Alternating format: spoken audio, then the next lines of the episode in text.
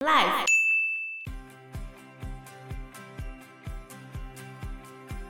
大日子的时候，你会发生便秘或拉肚子，然后肚子也会痛，你也不知道到底是什么原因的话可，是啊那这可能是心理因素啊。，对都有可能。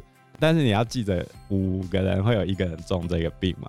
那我们就当成你可能有这个状况。那如果你可能有这个状况的话，其实饮食部分的调整是蛮好的。Hello，大家好，我是 Joe。我是方娜，我是 Anna。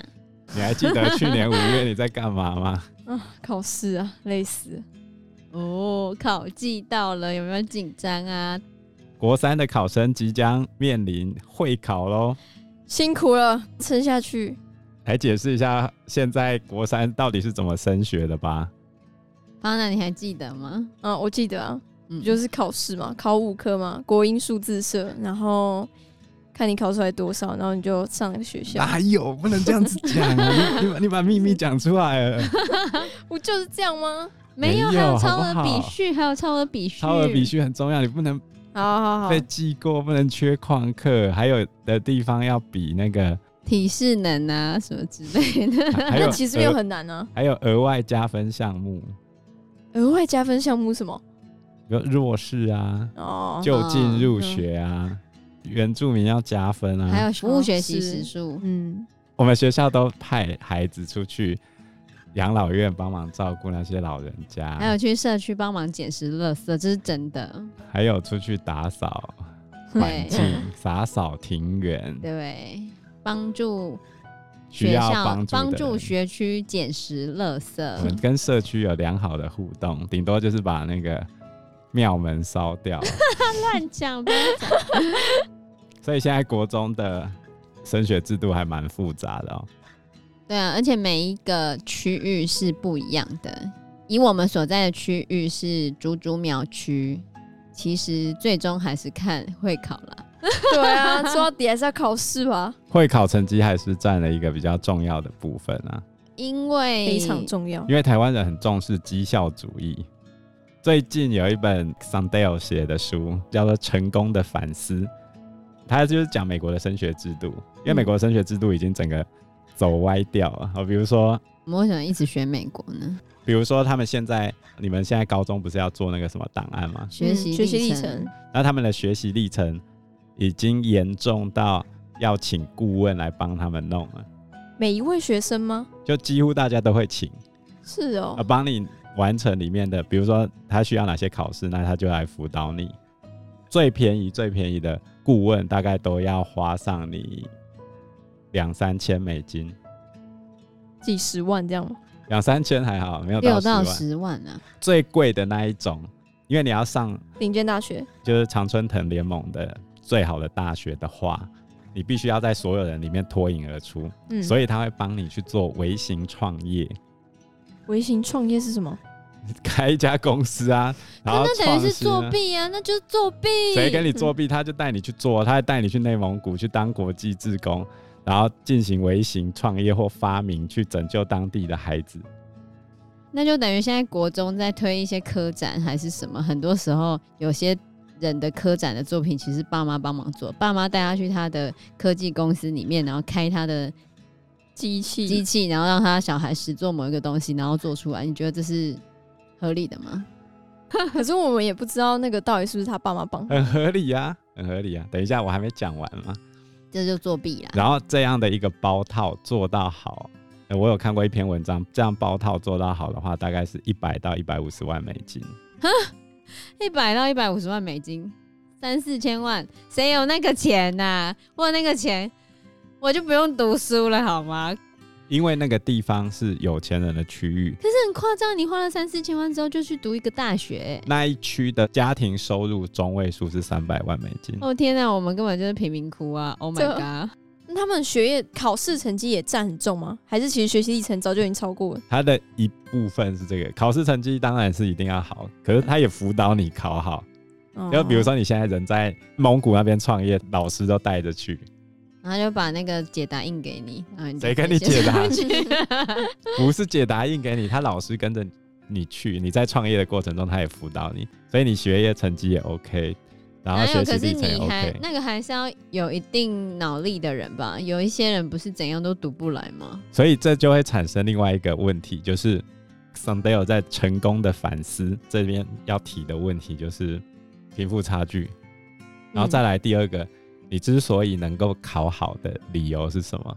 你家有钱啊，是因为你比较好运，哦，也是啊，比对较好运。含着金汤匙出生，出生于富二代，本身就是个富二代，比人家可是这样，样就会带给你一个很大的问题。在书里面提到一个例子，LeBron James，他很会打篮球，嗯，可是如果你把它丢到欧洲中世纪的时候，他的这个技能毫无用处，对啊，毫无用处。你就生对时代啦，本来就是这样子啊。所以只是他运气好。可是中古时代的贵族，他会知道他自己有那个位置是运气好，所以他比较有可能保持谦卑的态度。可是这些因为考试或者运动，他很努力练习，没错。可是他会觉得一切都是因为我努力而得来的，不，一切都是因为你运气好而得来的。怎么会是这样子？人家他可是有一些那种篮球明星，可是每天投了几百颗球，你竟然说他是运气？啊那我再举一个例子，今天原住民每天努力的去打猎，磨练各种在山林求生的技能，为什么他没办法在考试中获得较高的序位而上台大？因为他生错时代，他应该生在一个需要靠打猎求生的时代。所以生在这个时代，只是他运气不好。我们社会上每个人都有不同的能力，可是我们不能选择我们在什么时候出生啊，你是不是就会有不同运气的问题？这哪是运气呀？这就是命。那我问你一个问题哦，社会上是不是需要保持多样性？ 对啊，嗯，我的技能跟你的技能跟他的技能可能都不一样。那我们的技能都不同的同时，你怎么知道什么时候会需要我这种人，或需要你这种人，或需要他这种人？比如说擅长弓箭，在考试毫不重要。不重要。对啊，那你如果参加今天射箭比赛就很重要。如果今天原子弹爆炸了，我们只能凭打猎过活的时候，那那一个会射弓箭的人就是部落首领的不二人选，难道不是吗？那那你就讲像那个《Hunger Game》里面那个女主角，她本来打猎在她那个地方也不怎么重要，只是偶尔可以猎猎食物。可是因为她进了《Hunger Game》之后，然后她就把其他人都搞死了，然后她就赢了。一切都是运气，你的意思是这样吗？，对，就是运气。哪是所以，啊？所以你的这个概念就是桑德尔他在讲的绩效主义，因为大家都被绩效主义给绑架了。我们都认为我们现在所能得到的这个绩效，全部都是因为我努力、跟能力、跟我的天赋得来的，不需要跟其他人分享。当这个新的阶级产生的时候，他们并不需要，去帮助弱势，没是啊错，吗因为他觉得都是我的努力，你们凭什么来跟我分？所以这一次印度的疫情为什么会那么严重？主要就是因为中产阶级他们在刚开始疫情的时候，看到那些穷人家得病嘛，他们就不想理他，因为他觉得那干我什么事？他们就自己躲在家里啊，然后反正他们会自己去找好的医疗，或者是甚至他们有钱的人就是去私人的医院把自己顾好就好了，他们也没有要改变这个社会什么。但是当这一次疫情全面的下来的时候，穷人家很多已经有抗体了，因为那个时候得过了嘛。但是这些中产阶级没有，没有。然后当一旦医疗崩溃的时候，就全部都完蛋了。现在出来的都是大部分是中产阶级的人，然后他们现在是因为医疗崩溃嘛，你连病床都没有得睡，然后你连氧气都没有，还要自己自备氧气。自备氧气进去之后，也没有医生来为你看病，因为就是医疗系统崩溃了。是因为得病的人太多，所以崩溃。没错。而当初他们一开始也没有想要改变这个情况，有能力的人他就觉得那就是我的能力啊，我可以做到这些事情，我为什么要跟你分享？我为什么要改善你们的生活？干我什么事？这就是一个绩效主义的弊病。Sandel 他提出来的，解决方式就是抽签吗？他提出来的解决方式就是所有的孩子达到一个标准，这样就可以毕业了。比如说我们现在想要申请台大的话，大家只要达到一个标准，比如说八十分，然后呢？所有科目平均八十分，达到之后，你想去填台大的人就抽签。就抽签，对啊那可能、他认为这样子才有办法打破绩效主义。你上台大的人知道自己是运气好而已，所以请你保持谦卑。你的一切都是社会供养给你的，不是你自己努力而得来。就好像我们现在社会选择了这些科目，国英数设置，然后你到了大学之后，你可以五选四，四选二，但是这些科目都还是社会选择给你的，你在有限的选项里面选的。之所以是这些选项，本身就是一种运气。为什么不考打猎？为什么不考野外植物辨识？为什么不考昆虫辨识？为什么不考野外求生技能？为什么不考篮球？你擅长的运动项目或者你擅长的科目本身就是一种运气啊。既然你一开始你的天分就是一种运气，那不如就大家达成一个门槛，嗯，跨过这门槛之后，剩下来就是运气问题了嘛。因为本来就是运气问题啊。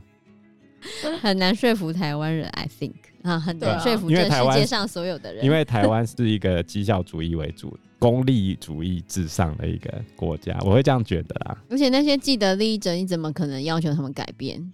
不对是啊吗？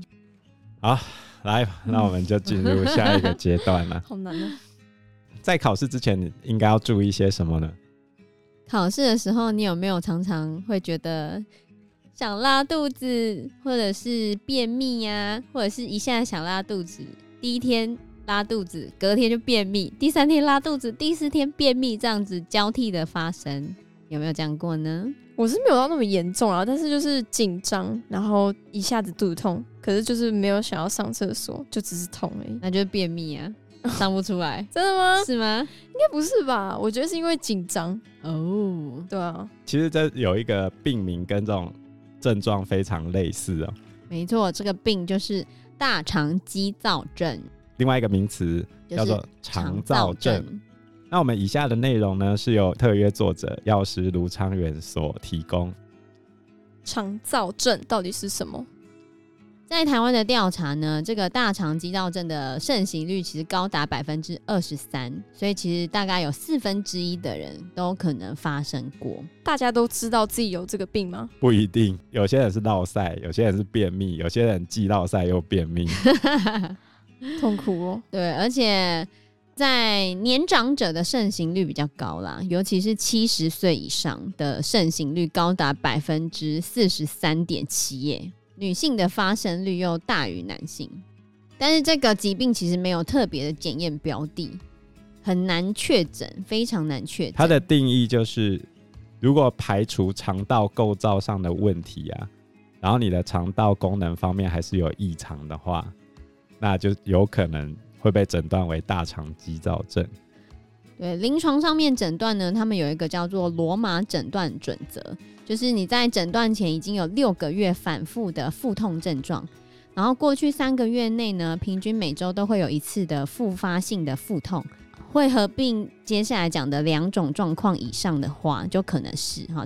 第一个呢，就是你的腹痛与排便有关，就是你痛了加便秘，或者痛了加落晒，就这样啊。对对啊，就是你的痛是跟排便有关系的，不是单纯痛的话，所以你的排便频率会因此改变，或者是粪便形态有改变，这样子。对，所以第二个情况就是你的排便频率改变了。举例来说，你可能以前都是每天固定一次，可是你这一段时间都会大个很多次，嗯，啊或者是你的粪便形态改变，你以前可能都是固态的，可是这一阵子或者是很长一段时间都是液态的。刚刚讲嘛，你这六个月会反复腹痛，然后三个月内平均每周都会出现这样子的情况的话，那就很有可能是大肠激躁症。它可能原因除了肠道本身的神经系统以外，大脑的中枢神经系统可能也有关系。所以目前认为是大肠到肠道整个系统的某部分出现问题，导致这个疾病发生。但是现在对于它的原因都还是假说而已。对啊，就是简单来说，就是医生也没有办法跟你说到底是为什么，因为现在整个医界里面对于大肠激躁症就是还是假说的状态，就是可能是什么，可能是什么，但是到底是什么就还不确不知道所以它必须要排除你原先可能有大肠直肠的肿瘤啊，或者是你的肠道正在发炎啊，甲状腺功能亢进或低下，还有精神问题、忧郁啊、恐慌、焦虑，都要诊断。对啊，所以医生还要先排除你的各种刚刚讲的那些情况之后，才能够确诊说到底是不是大肠肌造症，所以这很难诊断。很复杂是吗？对，所以虽然它的盛行率高达两成，也就是五个会有一个得病，但是我们被诊断出来是大肠肌躁症的患者并不是很多，目前都还是能用问诊的方式。因为你必须要排除各式各样的疾病啊，连子宫内膜异位都要考虑进去。你要先，哦，这个不是，哦，那个不是，哦，这个也不是，哦，那个也不是。那最后，好，那可能就是大肠肌躁症。那为什么会这样子？我也没办法跟你说为什么。 你是怎么得到的？还是它是自己从我们体内生出来的吗？就不知道啊。所以它有各式各样的假说嘛，比如说神经或肌肉导致的肠道运动失调啊，小肠的细菌太多啊，植物过敏啊，或者是你的肠道微菌虫导致的，或者是你的肠气过多，也有可能是中枢神经失调，或可能是心理因素。反正总而言之，就是都是假设。这有药医吗？呃，就是目前都是治标不治本。便秘就让你排便嘛，啊对，你腹泻就给你止泻嘛。就这样子，因为就是你根本不知道这个病的原因是什么，所以你只能吃药让你不要那么严重而已。对，就是吃药不会好。你如果真的要治本的话，就三个嘛：饮食、心理跟生活形态。因为吃药只是让你舒服一点，嗯减缓你的不适，嗯嗯，但是并没有办法把你本身这个疾病治好，因嗯为我根本不知道这个病的病因是什么。现在就是还是在假说的状态，假设的状态。所以，比如说你现在要去参加会考或面试大日子的时候，你会发生便秘或拉肚子，然后肚子也会痛，你也不知道到底是什么原因的话可，是啊那这可能是心理因素啊。对都有可能。但是你要记着，五个人会有一个人中这个病嘛？那我们就当成你可能有这个状况。那如果你可能有这个状况的话，其实饮食部分的调整是蛮好的。就好像你现在要会考了嘛，那你是不是应该开始进行作息跟饮食上面的调整？对啊，饮食方面，我们会建议采用低发 MAP 的饮食， F O D M A P，发 MAP 饮食就是指那种肠道难以吸收、容易发酵的短链碳水化合物。哦，哪些东西不能吃呢？哪哪些东西尽量少避免，吃？尽量避免。哦，就是至少考试前避免吧考。试前少吃。好，我们先从蔬菜类来讲讲，像芦笋、花椰菜、大蒜、豌豆、葱、蘑菇、洋葱，就是这种是比较容易发酵的、比较难吸收的食物。那比较好的是什么呢？比较好的呢，像是茄子，哦我有我很多人哇不喜欢吃茄子，我从超来讨没厌，我也没有。白菜、甜椒，可以，我超喜 欢的。我们当然很多人不喜欢胡萝卜、韭菜、黄瓜、甘蓝菜、莴苣、番茄、节瓜、节瓜是什么？节瓜哦，节瓜我觉得婆很婆啊像大黄瓜，但是嗯不是大黄对瓜，吧？对，哦而且节瓜很贵。真的哦、对啊，那种都烤节瓜有没有？不是切片吗？然后烤节瓜，然后再摆盘摆的美美的，然后就很像在那种高级餐厅吃饭、 啊节是好瓜吃的吗？看你喜不喜欢瓜类啊，应该还 OK 啦。应该比香菜好吧？哦，还有毛豆哦、嗯，还行 还行，怎么办？这些蔬菜感觉都嗯嗯，大家不能接受。水果类的大家其实应该比较常会遇到， 对啊，所以要注意哦、所以水果类尽量少在吃考前少吃的，就是苹果、香蕉、苹果汁、樱桃、水果干、芒果、桃子、梨子、李子、西瓜。哇哦，这些都很常吃哎，对啊，那可以吃的是什么呢？蓝莓、哈密 瓜、葡萄、奇异果，可是奇异果吃多了会落腮。哦，真的吗？对，就是你只要吃三颗，嗯，就应该会拉。就是天然的泻药。对，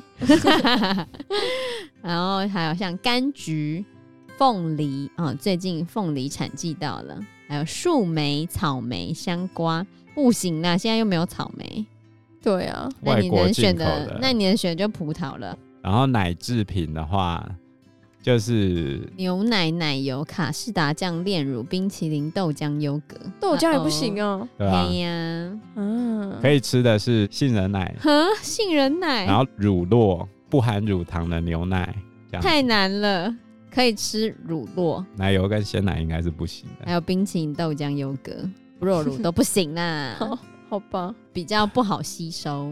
然后蛋白质的话，就是尽量避免豆类，黑豆、黄帝豆、红腰豆，就是各种豆都不行是吗？嗯，尽量啊。对，尽量。然后可以吃的就是牛肉、尾鱼、鸡肉、蛋鱼、猪肉、豆腐，还有鹰嘴豆，跟扁豆。嗯所以就是豆鱼肉蛋类，但是不能吃豆对，哦。罐装的脱水的豆类可以啦，然后其他的豆可能就不行。还有腰果、开心果。不要想说要开心就吃开心果，吃太多。可以吃的就是奇亚籽、夏威夷果、花生、胡桃、南瓜子、芝麻、葵花籽跟核桃。比较不甜的，啊，哦其实也会是呀、蛮多可以吃的、啊，哦对啊，，可是那些热量很高哎、夏威夷果跟花生热量很高哎、然后面包跟谷类的话， 就是只含小麦、黑麦、大麦制品，那就不能吃啊！你的面包都小麦啊嗯就，尽量不要吃面包嘛。烤前那少吃。可以吃的，就是燕麦跟藜麦，还 有就比较养生的，大家不喜欢吃的还有米类，还有类、白米，白米、糙米都可以。对，然后热饮的话，就是少喝洋甘菊茶、茴香茶跟乌龙茶。哪一个考生会喝这种东西？对比啊较多人喝乌龙茶吧。哦，那先不要喝乌龙茶，可以喝咖啡、绿茶、红茶、薄荷茶。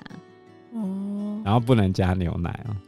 对，加奶就哦，不能加嗯然后最后一个是大家最常会遇重到的，点，重点，key point，不要喝含高果糖糖浆的饮料。还那有就是蜂含蜜，糖饮料。还有没有蜂，蜜有一些砂上糖面可如以果是啊蔗糖，哦对，如果蔗糖的话是就可以。对砂糖啊，蔗糖的话，砂糖、蜂糖、黑巧克力，黑巧克力就是那种百分之九十九、一百，就是吃起来很苦很难吃，很像没有办 法。可是那不是说吃到后面其实会回甘还是什么的吗？呃比较。甜一点，是真的吗？反正啊我永远记得有人说。他买了百分之九十九的巧克力回去给他的弟弟吃，他弟弟还年纪很小。后来他弟弟就跟妈妈讲：“妈妈，哥哥，可以赛和我酱。” 印象非常深刻，超好笑。 所以你不要喝蜂蜜水、高果糖糖浆。高果糖糖浆其实像运动饮料，现在里面还是高果糖糖浆。不是真的砂糖，对啊，所有的运动饮料你去看都是高果糖糖浆。如果要做第一线治疗的话，就是比如说你现在已经在痛了，那就是增加纤维的摄取。摄取不足的话，你如果再便秘，会便秘更严重。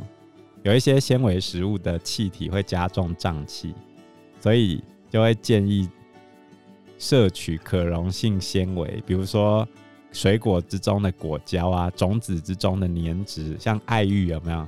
哦，海藻类或燕麦类的植物胶等等这样子啊，反正就是细嚼慢咽啊，不要吃太多啦，水分要喝每够、天喝啊。八杯哦，我很觉得难呢、太多真的太多了，八杯耶、没有办法。一杯是两百，一天到底要喝多少水啊？两千 CC 哦。不过我觉得那是根据个人的状况嘛，适量。是这样子。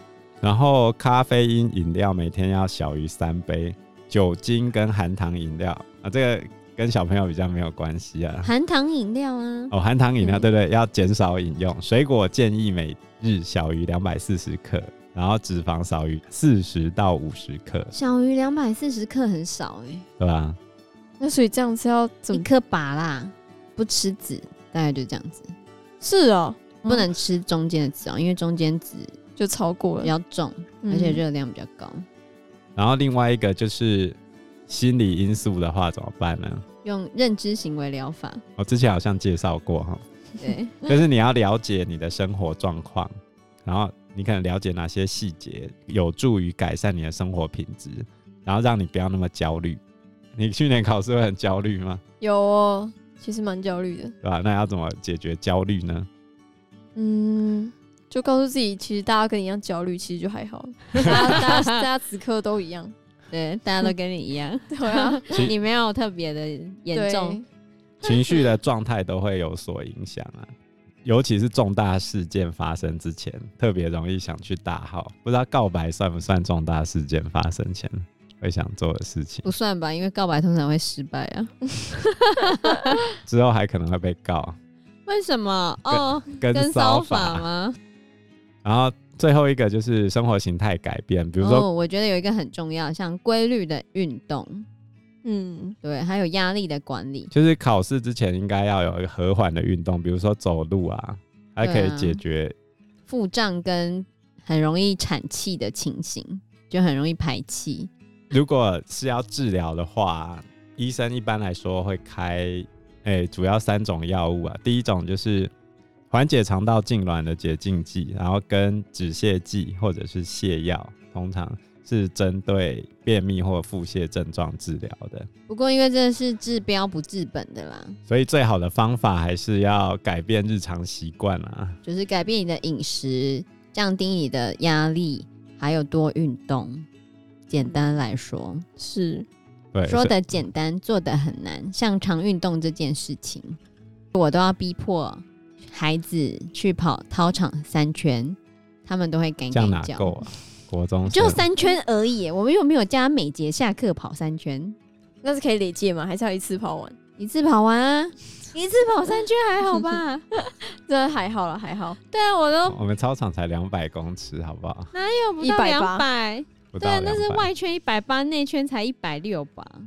真假的，真的啊，他们都跑内圈呢，三圈这样才多少？那么少，就是没干干叫，受不了，而且还不只跑一圈，走两圈，哦，所以不要出问题才来靠吃药解决问题。对啊，就好像汽车有没有历经十几二十年的使用，就一定会有毛病嘛？所以在会考前，你会建议怎样的生活习惯比较好呢？嗯，我可以说睡眠部分了。那是我们老师强迫我们九点就要上床睡觉，然后早上就是一整天读书，回家补充睡眠，再继续读书。所以你真的有九点就上床睡觉，十点啊，十点差不多，回家可能再复习一下，然后差不多睡觉就了。尽可能维持八小时的睡眠啊。